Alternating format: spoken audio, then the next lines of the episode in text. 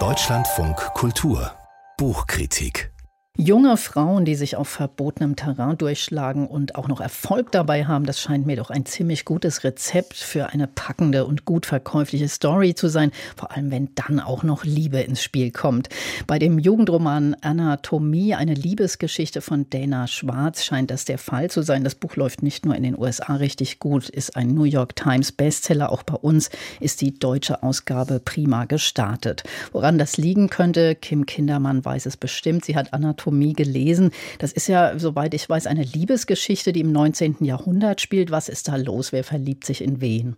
Hazel verliebt sich in Jack und Jack ist ein sogenannter Auferstehungsmann, also einer, der für Mediziner und deren Lehrzwecke Tote ausgräbt. Und Hazel ist eine Tochter aus gutem Hause und die entgegen der damaligen Regeln Chirurgin werden will. Verkleidet als Mann nimmt sie jetzt so heimlich am Unterricht für angehende Mediziner teil, fliegt allerdings auf und bekommt dann, weil sie doch ziemlich gut schon war, das Angebot, wenn sie es schafft, aus eigener Kraft die Medizinerprüfung zu bestehen, dann öffnet sich das Institut zukünftig für alle Frauen, die Interesse haben. Und hier begegnen sich jetzt sozusagen die Wege der zwei zukünftig Liebenden. Er bringt Jack, also bringt Hazel die Toten, damit sie an denen dann üben kann. Doch schon bald lernen die beiden auch noch mehr. Es gibt andere, feinere Herren, die sind nicht nur hinter den Leichen her, sondern auch hinter jungen, mittellosen Menschen. Hm, da kommt also auch noch was Gruseliges offenbar dazu. Genau. Aber diese Aufstiegsgeschichte von Hazel, das klingt ja erstmal so als so eine Empowerment-Mutmachgeschichte. Ist sie denn auch so eine vorbildhafte Figur für junge Mädchen? Das Buch ist ja ab 14 gedacht. Ja, natürlich ist sie so ein bisschen eine Vorzeigefigur. Sie wehrt sich ja gegen die Bilder der damaligen Zeiten. Sie will nicht dem Klischee entsprechen. Sie hat einen eigenen Kopf. Sie ist da schwer hinterher. Das ist alles wunderbar. Und damit bewegt sich äh, Dana Schwarz auch in wirklich guter Gesellschaft. Junge Frauen, die eben gegen die Norm ihrer Zeit kämpfen, die findet man derzeit wirklich in vielen Büchern, in vielen Jugendbüchern. Das ist auch gut so. Und tatsächlich hat natürlich Hazel Vorbildcharakter, zumal die meisten jungen Männer in diesem Buch ziemlich verweichtlichte Bürschchen sind. Da ist zum Beispiel ihr Bruder Percy, der fordert ständig Applaus und Küsschen für, wenn er was toll kann. Und Bernard, ihr Verlobter, der achtet sehr eitel darauf, dass seine Kleidung immer im besten Licht präsentiert wird, wie es im Buch heißt. Und da steht natürlich Hazels zupackende Art im krassen Gegenstand dazu. Aber das ist ja so ein Stoff von dem, was Sie jetzt so erzählt haben, den könnte man sich auch gut so als Schmonzette vorstellen, wenn man da das stilistisch nicht die Zügel in der Hand behält. Wie, wie ist das geschrieben? Ja, ich muss sagen, also äh, Dana Schwarz, sie betreibt auch sehr erfolgreich einen Podcast und wie da in dem Podcast auch, vermischt sich hier die Geschichte Mord, Liebe, Aristokratie sehr, sehr gut. Das hat auch großes Potenzial und liest sich auch anfangs, muss man sagen, wirklich spannend. Also die ersten Szenen, da bin ich richtig dabei gewesen und dachte so, wow, hier das ist ja alles gruselig und, und spannend. Friedhofsszenen eben Autopsie, Forschung der damaligen Zeit. Da ist sie wirklich auch sozusagen authentisch. Aber dann ist es ein bisschen so, dass ab der Hälfte des Buches entwickelt sich die Geschichte dann leider wirklich zu so ein bisschen einem leichten Page-Turner mit Fantasy-Aspekt.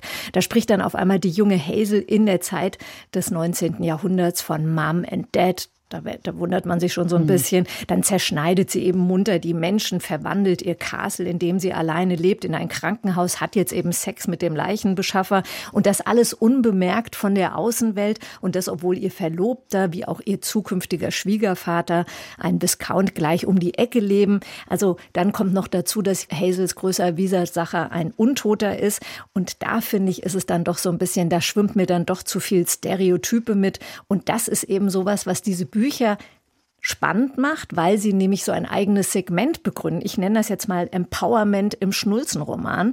Das hat ja derzeit totale Fahrt und wie auch in all diesen Büchern immer braucht es natürlich den jungen, sexy Mann, der das Herz zum Klopfen bringt. Und insofern, ja, ist das hier so ein bisschen dann doch wieder in Richtung Schmonzette abgekehrt, dieses Buch. Aber ja, sehr erfolgreich, ne? In den USA ein richtiger Bestseller, hier bei uns offenbar auch. Ähm, und ist, steckt da schon so ein Muster, so eine Masche dahinter?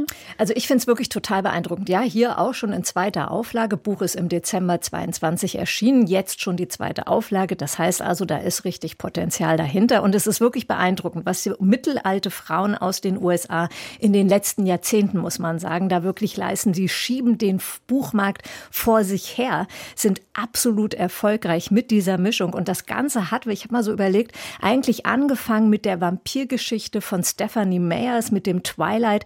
Deren Bücher haben sich weltweit rund 155 Millionen Mal verkauft. Also Wahnsinn. Daraus resultierte dann so Fanfiction wie Shades of Grey selber dann wieder ein super Erfolg. Und das ist immer dieses Muster, kluges Mädchen rettet jungen, gut aussehenden Mann und diese unter der scheinbaren Glocke, sage ich mal, so einer gewissen Emanzipation. Das ist aber der Hammer, wie sich das verkauft. Jetzt peitscht TikTok und Instagram, die bieten da noch so weitere Anschubkraft, werben Zielgruppen wirklich erfolgreich und gezielt an. Aktuell erfolgreich ist das Colin Hoover, die schreibt mhm. genau solche Bücher und Dana Schwarz, die fährt jetzt mit in dem Kielwasser dieses Erfolgs. Also der Nachfolgeroman Immortality heißt, der ist in den USA bereits erschienen, schon da wieder mega erfolgreich und im Herbst kommt er jetzt auch hier und wenn man den Stimmen glauben darf, dann wird er von den meist weiblichen jungen Fans schon sehnlichst erwartet. Na, da schauen wir dann auch noch mal drauf. Kim Kindermann war das über deiner Schwarzroman Anatomie, eine Liebesgeschichte übersetzt von Cornelia Röser und erschienen ist das Buch beim Löwe Verlag.